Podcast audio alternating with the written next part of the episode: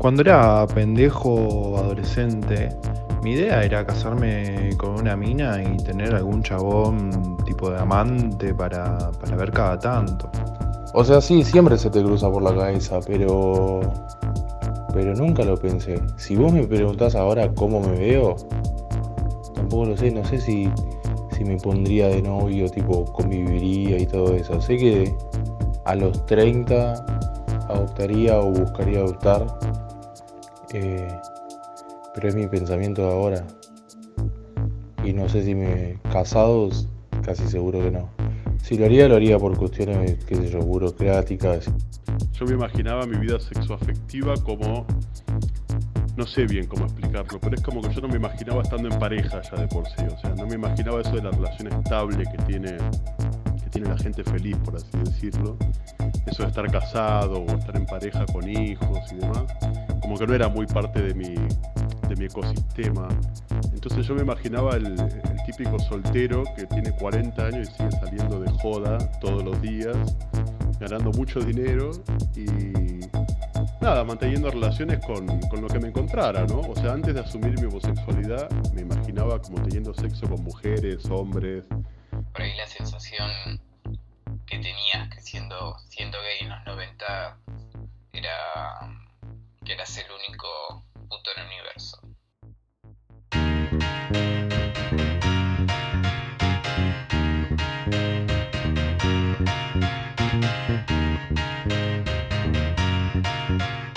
Bienvenidos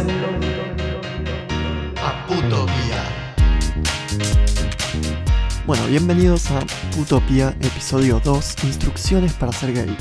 Eh, primero que nada me pone muy feliz anunciar que la página de Noctundra, www.noctundra.com, ya está disponible y funcionando. Hermosa, diseñada por Gastón Gianivelli, un amigo mío. Eh, diseñador, muy muy capo, muchas gracias Gasti. y acá estamos con Luis Figueroa y Francisco Bruno para debatir el tema del día.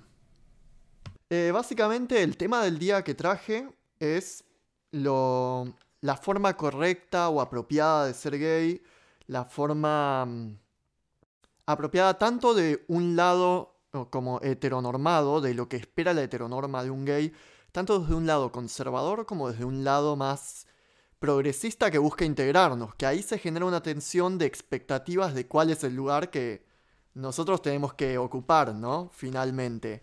Porque, y queramos o no, las problemáticas que trae que esta visión sea una perspectiva externa a nosotros mismos. Porque los que la forman... Yo creo que en mi experiencia, como siempre es limitada y todo lo demás, que a veces esas expectativas positivas generan mucho más problemas que el rechazo absoluto. A veces. La indiferencia es mejor que el uso. Para comenzar, si van a ser indiferentes conmigo, pues, prefiero que sean indiferentes a que me usen. Que no me den pelota a que me usen, en primer lugar. Y después, esas expectativas, eh, hay, una serie de problemas porque no dejan de estar entrelazadas y contaminadas con, la mirada y con las expectativas heterosexuales, porque terminan, tal vez me estoy adelantando, perdón, pero quiero decir esto, no, no dejan de ser un renunciamiento total a las expectativas que tenían sobre el hijo, sobre el amigo, sobre el sobrino gay. Bien, o sea, lo que hacen es edulcorar sus expectativas a, más o menos las adaptan, pero no las, no las borran del todo. Bien, por eso creo que a veces la aceptación eh, cuando viene cargada de expectativas es que incluso peor que la indiferencia y el rechazo. Eh, me llamó la atención con esto que decías de la cuestión de meter la expectativa que vos tenés de ese amigo, ese familiar que vos querés, cómo querés que sea un gay en vos. A mí algo que no había pensado antes de empezar esta charla, pero que me trajiste, es esta cuestión de mm, la fetichización que se hace mucho del rol que tenemos que cumplir. Tipo, tanto en el tipo de lugar, digamos, de el querer un amigo gay, como en la idea de los tíos gay, como en la idea de cómo se tiene que integrar como una especie de objeto de acompañamiento lo que es la personalidad gay a la vida del heterosexual, ¿no? O sea, una pregunta que me gustaría plantearles es si hay ciertos tipos de peligro en este tipo de integración. O sea, si podemos afirmar esto. Sí, digamos que una integración de alguna manera pautada de forma tácita, habría que revisar si es una integración con tolerancia, porque es una integración en donde justamente se pautan qué roles va a ocupar el amigo o el familiar este, gay en, en su comunidad o en su familia heteronormativa y entonces mientras no salga de esos roles este, se lo tolera. Eh, con lo cual la pregunta tuya de, bueno, si hay un peligro en términos de ocupar esos roles sería, eh, por el contrario, ¿qué pasa si uno se corre un poco de esos roles, que es en sí, en general, lo más abstracto, si uno vive su vida como gay por fuera de la heteronorma, que permite incluso al gay vivir dentro de algunos roles, este, pero ¿qué pasa si se corre de esos roles, no? Este, ahí si hay o no peligro sería tu pregunta. Claro. Yo, algo que me pasó también con eso es la cuestión de que los modelos, al implantarse en una sociedad en la que, como hablábamos la última vez, no hay herencia, o sea, nadie nos educa sobre cómo somos, y sin embargo tenemos patrones de comportamientos en común que se dan por Dios sabrá qué motivos, ¿no?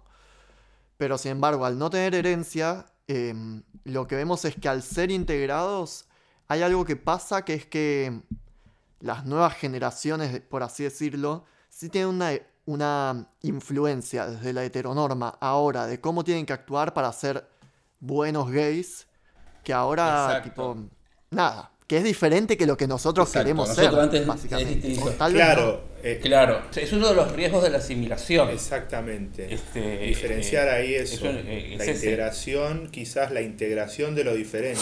Ahora, ahora, como, ahora como tus papás te van a aceptar, bueno, pero de alguna manera te imponen criterios de aceptación, que obviamente son más laxos, más flexibles y de alguna forma te pueden permitir ser más feliz y, afrontar el proceso eh, con menos traumas que antes, pero te siguen orientando desde la heteronormatividad y no somos, antes en ese sentido era más libre y sí, porque nunca sabía nada de tu vida. Sí, sí, yo, veo ahí eso, la diferencia entre, entre integración, como quien integra un, un cuerpo extraño eh, que por ahí era lo que se daba antes, algunos espacios de integración eh, para el gay, eh, con lo que se viene dando ahora con esta heteronorma que parece más flexible, pero que en realidad lleva a una asimilación, que es un proceso de metabolismo en el que en el mismo proceso se cambia un poco la identidad del gay en sí misma y bueno, incluso se lo lleva más al terreno de la heteronorma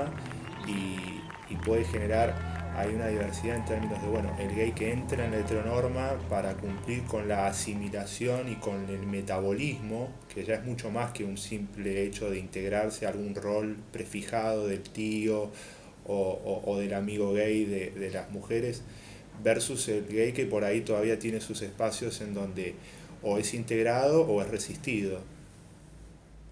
Claro, hay como una especie de disputa en eso a mí me pasó que, vieron que yo les comenté más temprano, a mí me gusta mucho este término del heterocentrismo, digamos, que es como una adaptación de lo que sería etnocentrismo para decir como, bueno, de repente estás intentando de ayudarnos, pero claro, de la misma manera que tal vez el europeo en el siglo XVIII o XVII pensaba que estaba llevándole la civilización a pueblos bárbaros, de repente están diciendo, bueno, mira, ahora tenés que formar una familia, ahora tenés que aplicar distintos modelos, en especial modelos éticos, por una cuestión de que mm, el gay en todos estos años desarrolló una especie de ética de existencia en los márgenes totalmente distinta a la que se lleva en, digamos, en el mundo civilizado compartido de la heteronorma.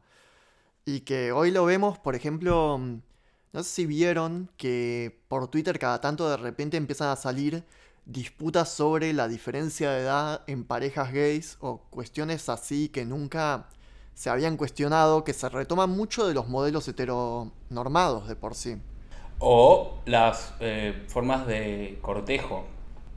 Eh, se empiezan a cuestionar las formas de cortejo gays como si se tratase de cortejo heterosexual. Eh, es decir, cómo se avanza, cómo se, cómo se llega. Antes, en ese sentido, o, antes, creo que lo sigue siendo en la mayoría de planeta en el que sos gay, salvo en los lugares en donde ya la asimilación, la aceptación es, es, es muy fuerte. Em, las formas de cortejo eran descaradas, inmediatas, abiertas, eh, sin medias tintas, y ahora aparentemente hay una, una, serie de normas similares a la de la heterosexualidad. Como que tenés que conseguir ciertos permisos. eh, eh, es imposible, yo, porque yo iba a decir, no quiero hacer un juicio de valor sobre esto, pero es imposible no querer no, hacerlo. Porque, ¿Por qué es imposible no hacerlo? Porque yo creo que es una forma de quitarnos libertad el, hacer esos juicios de, valor y, eh, el, cambiar las formas de cortejo. Es, es, una manera de quitarnos libertad. y por lo general, las personas que se ven escrachadas son eh, adultos mayores eh, o eh, justamente personas que no encajan en el modelo hegemónico de, varón. y, es curioso porque estas nuevas formas de cortejo que supuestamente son correctas suelen venir de gente que tiende a estar en contra de la hegemonía. Pero si el lindo te saluda con foto de pija, no te enojas. Claro. te enojas cuando es un señor de 55 años. Y haces un escándalo y lo escrachás y, todo lo demás. Y sos un varón que has visto 3.000 pijas en tu vida. ¿Cómo te vas a enojar por eso? Sí. Aparte que digamos. o sea, no lo entiendo. No, pero aparte que digamos, esta cuestión de la ofensa ante ciertos modos de cortejo es muy entendible en el rol de la mujer. Por ejemplo, porque la mujer, claro, históricamente se construye en la posición como contra el hombre como una posición inferior en la que el hombre la tiene que dominar, en la que hay un montón de violencia ejercida donde se asume la voluntad de la mujer, pero eso se da por la desigualdad originaria entre comillas que hay entre un hombre y una mujer. Cuando vos vas al plano entre dos hombres, todo lo que se aplica en el marco feminista, todo lo que se aplica de el cortejo de repente es abuso, que está muy bien aplicado a un marco en el que una persona está en desigualdad de condiciones de poder, deja de aplicar por el simple hecho de que al menos en perspectiva de género somos iguales y en gran parte encima somos iguales y marginados por igual. Así que quede... y no solamente, no solamente eso, sino que entre varones, el que es más grande y el, que es más grande es el más débil, no el más fuerte. verdad. Vamos, para decirlo de alguna manera. Si un, señor, un tipo de 55, encara a uno de 23, el débil es el de 55. El que, el que tiene todo para perder es el de 55, no el de 23. Bien, e, eso creo yo, no lo sé porque es un mundo que desconozco, que en la heterosexualidad no es así. Vamos, que si viene un tipo de 55 y se encara, por más que sea legal, una chica de 19, de 20, eh, lo, suelen ver como que está aprovechándose de, su edad, de su experiencia, de que, del dinero que puede llegar a tener y todo lo demás.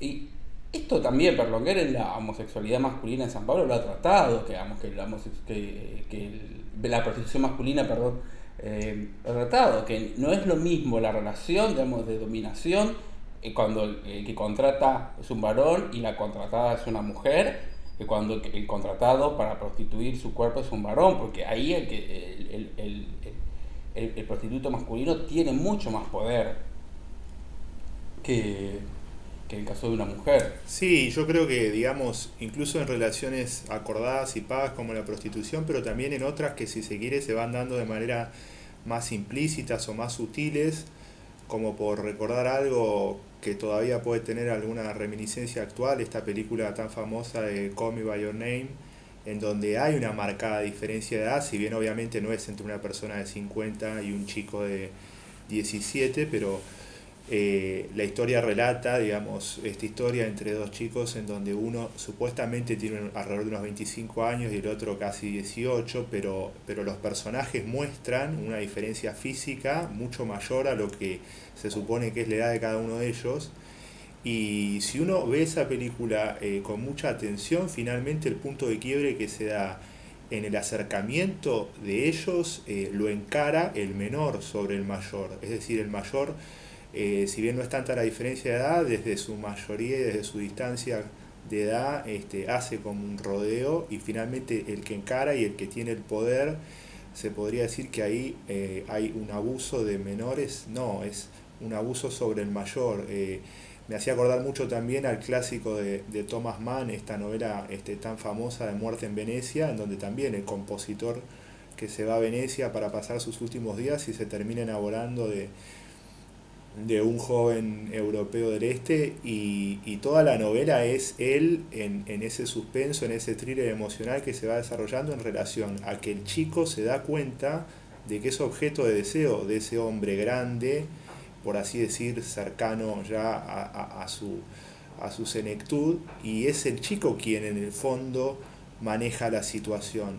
Eso, eh, visto en una perspectiva heterosexual, este, sería, claro, totalmente por lo pronto, digamos, eh, discutible o polémico en el mundo gay es tal cual como marcas vos, o sea, el, el, el, que tiene para perder y por ende el que a veces arriesga menos es el más grande y el que a veces decide y avanza y finalmente eh, habilita o no habilita es el menor. Claro, y me interesa esto último que traes porque mm, hay que tener cuidado, porque conectando de vuelta con, la cuestión del heterocentrismo, con que mucho, yo he leído incluso a gente decir como que la sociedad gay se encuentra atrasada, digamos, ¿no? Porque hacen esta perspectiva como diciendo como, ah, claro, no, los gays viven como si fuera 1950, por decirte algo. Cuando en realidad vos, si te fijas, todo esto tiene explicaciones en cómo, en cómo es el modo de vida y la perspectiva que solemos sostener, que tiene que tiende a poner mucho más alto tal vez el valor estético o el valor de lo que es el hedonismo, el placer, el cuerpo, la juventud, que otras cuestiones que tal vez en la heteronorma, ponele, para formar pareja, de repente tiene más importancia, no sé, cuán confiable es alguien, la plata, sus relaciones familiares, sus amigos.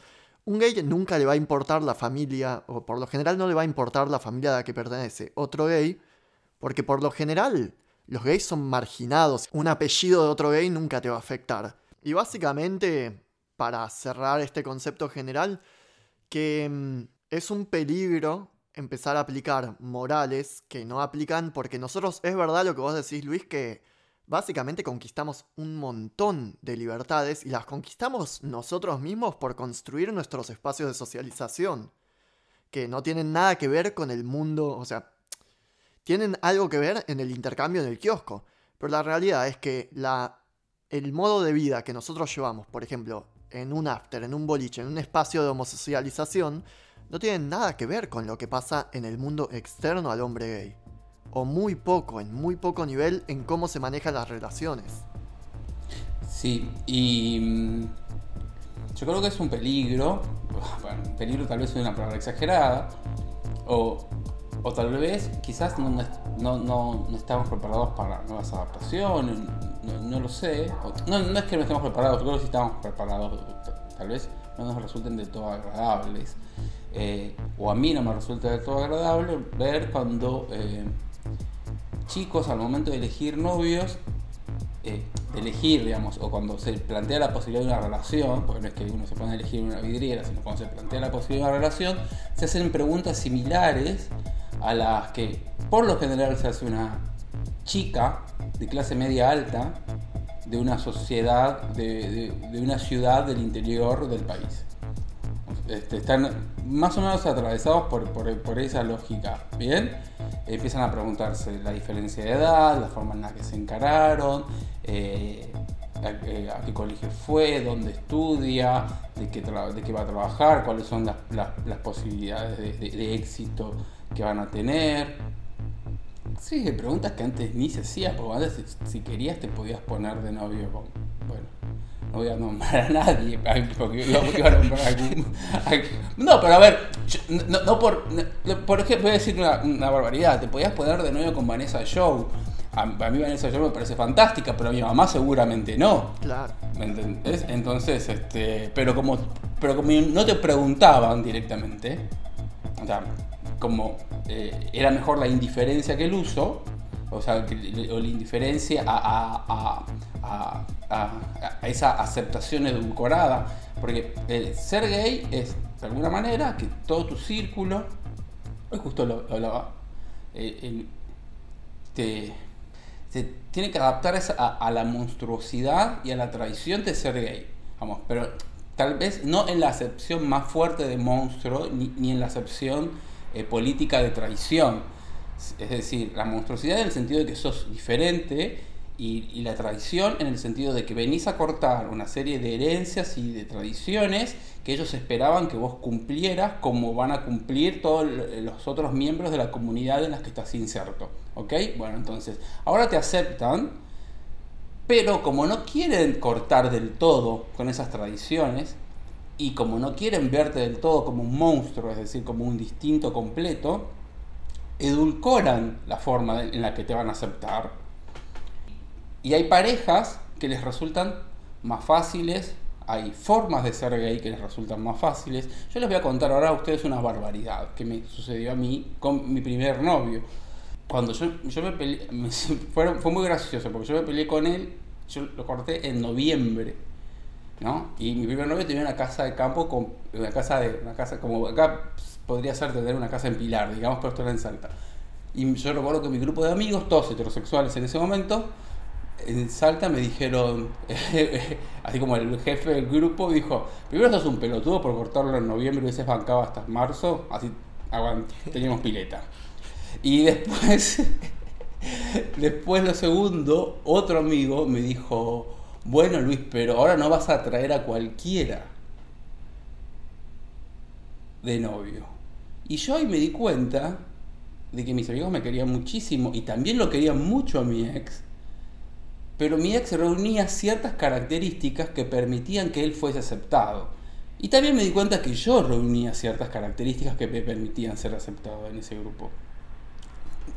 Lógicamente ya me querían. O sea, de hecho hoy, cuando voy, eh, puedo caer, si yo, si yo cayese con las uñas pintadas me seguirían aceptando. O sea, pero porque ya me quieren, ya pasaron, ya pasaron muchos años, 15 años. Entonces no, hay inconveniente. Pero a mí, ahí, me di cuenta de que ellos me imponían,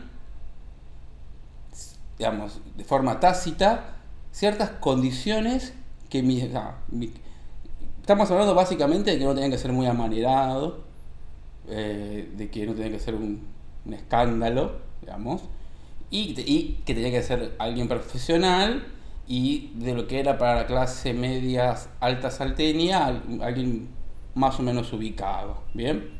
Eh, lo cual es vergonzoso, porque yo nunca le dije a ellos cómo tienen que ser sus novias, pero de alguna forma todos se los dicen. ¿Entendés? Claro, porque eso ya está dicho o con quién se tienen que casar. Ahora, y para nosotros no estaba. De alguna forma creo que esto, esto que contás vos, eh, que, que, vos decís una palabra que yo rescato mucho, el tema de lo que es tácito, de lo que es implícito, ¿no? que tiene a veces mucho más fuerza de lo, que, de lo que se exige de manera directa, porque no te lo iban a exigir, pero después te diste cuenta que había esa exigencia implícita. Eh, yo creo que también fuerza eh, o refuerza esta idea de que no sé hasta qué punto finalmente se logra, aún después de 15 años, 20 años, eh, la integración dando un lugar a un rol asignado más aceptable o la asimilación y el metabolismo en mayor medida. No sé hasta qué, hasta qué punto eso se logra desde los ámbitos eh, heteronormativos eh, propios nuestros, sea amigos, familiares, en términos de cuando uno este, se descubre como gay y vive como gay, al margen de que el cariño se conserva. Eh, creo que ahí hay un quiebre y aparece eso que vos nombrás de, entre comillas, la monstruosidad o, que alguien alguna vez llamó lo siniestro, como que en toda familia están estas cuestiones así a resolverse y por ahí uno un poco es este el síntoma o, digamos el elemento por el cual se condensa, se condensa esa situación y, es de alguna forma una acusación hacia la estructura familiar misma, hacia la estructura social misma y, esa, y, uno siendo gay de alguna manera vive también en acusación hacia la heteronorma. Eh, yo creo que hay una, ahí hay una tensión, hay un conflicto que eh, muchos gays en la actualidad lo están resolviendo finalmente entrando en la heteronorma, ya no desde la disidencia, sino podemos decir, obviamente, gays famosos como por nombrar Ricky Martin entre tantos, que de estar en lo que se podía exigirle, que era ser un gay más que discreto, un gay secreto, porque toda la vida se le exigió no que sea discreto, que sea secreto, a cuando finalmente Ricky Martin hace un vuelco eh, de 180 grados y pasa a exponer su homosexualidad, pero en muy poco tiempo a no sostenerla desde un punto de disidencia, no una disidencia combativa, pero una disidencia de que, bueno, la homosexualidad no es lo mismo que la heterosexualidad, y en muy poco tiempo entrar en la heteronormatividad eh, de una forma tan tradicional como una familia salteña, o sea, con una pareja, con dos hijos, este, creo que faltó la foto en la iglesia nada más. Entonces creo que eso genera ahí, este, faltándole un poco el respeto a, los, a los filósofos, una dialéctica del tercer gay, este, que lo hemos hablado en algún momento. El primer gay marginal, que todos sabemos, al cual no se le dejaba ser afeminado o al cual se le daban solo ciertos roles y se le daban muy pocos espacios en donde medianamente era aceptado.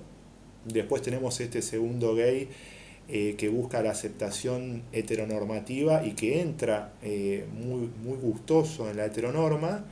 Y bueno, finalmente por eso digo, faltando un poco el respeto a la filosofía, casi de manera dialéctica, como síntesis, aparece un tercer gay que es el marginado, que ya no es el primer marginado por la sociedad, sino que es el marginado porque siendo homosexual y teniendo la oportunidad de entrar en la heteronorma, eh, se mantiene un poco también, como se dijo, en su ética más hedonista o en su ética más clásica, que eso todavía sigue sin ser absorbido y metabolizado plenamente por la sociedad generalmente heterosexual. Claro, justamente en lo que vemos en modelos como Ricky Martin o incluso, por decirte algo, un ejemplo más absurdo y chocante, el diputado grosso que salió del closet y al otro día tenía novio, al mes se propuso matrimonio y formó la pareja heteronormada gay ideal. La pregunta está en si estos gays, o sea, representan efectivamente los ideales o aquel lugar que ocupa un gay o representan en realidad un deseo que está empezando a configurar la heteronorma sobre nosotros. Es, esa pregunta me parece crucial, crucial. Es, es es tu pregunta, es, es el axioma fundamental de si hay este, una autonomía, como vos bien lo dijiste, si hay una autonomía simbólica, eh, valga la palabra autonomía, propia, ¿no es cierto?, del gay, o si en realidad se está construyendo un nuevo gay bajo la mirada heteronormativa que poco tiene que ver con eh, lo que siempre fue el gay, aunque sea aquel primer gay marginal y despreciado, pero que por lo menos era más original a sí mismo y no a la mirada heteronormativa en la que, por ejemplo, como por decir el caso del diputado Grosso, salió del closet y después hizo como quien dice todos los deberes. Entonces, es verdad, eso, eso plantea una pregunta que es fundamental. Me parece que esa, esa, esa pregunta es, es, axiomática, si hay una autonomía simbólica propia. Y, algo que para mí también que es importante eh, decir es que no es que nosotros seamos o repunks y revolucionarios y eh, odiemos el matrimonio y, eh, abajo a la civilización occidental. Sino que menos nosotros tres. Nosotros tres somos, somos tres ejemplos de, de, chicos clase medieros que viven en Buenos Aires y que le, le gusta de alguna forma el, el, que eh, no queremos tampoco que el orden social se altere tanto, pero no, pero eso no significa, o sea, eso no significa que nosotros no vamos a hacer caca a la catedral. Claro. pero, pero, pero eh, eh, quiero decir, este, no, no, no, no somos este, eh, personas tremendamente revolucionarias, y aspiramos a hacerlo, pero eso no significa que eh, tengamos o pretendamos homologar nuestros vínculos al formato heterosexual. Eh, y todos nuestros vínculos. Eh, no solamente los, los, amorosos, sino también la amistad. La amistad homosexual es distinta en, muchísimos sentidos. Sí, totalmente. Em, estamos en un momento histórico en el que tenemos que tener mucho cuidado, básicamente, y estar muy atentos en cómo se configuran y reconfiguran las relaciones de poder. Em, es el momento en el que tenemos que empezar a pensar cómo queremos ser integrados, bajo qué términos y quiénes van a imponer esas condiciones. Porque soy la primera vez en la historia que tenemos la oportunidad de elegir si queremos una ética heteronormada, la ética constituida, que se está adaptando a estas nuevas formas de vida, o si queremos sostener la ética de los márgenes. Esto fue Putopía, Cortinas Guido Zanca, y ahora les dejo unas escenas de lo que se viene. Pero el quien no se adaptó nunca fue Fernando Peña. Si sos mujer, ser madre, si sos hombre, eh, cumplir cierto tipo de estereotipos, bueno. Eh, de alguna forma no querían relacionarse con las características gays. Para ser puto hay que ser muy macho, es cierto. Tal cual. Nos caracterizábamos por tener personalidad.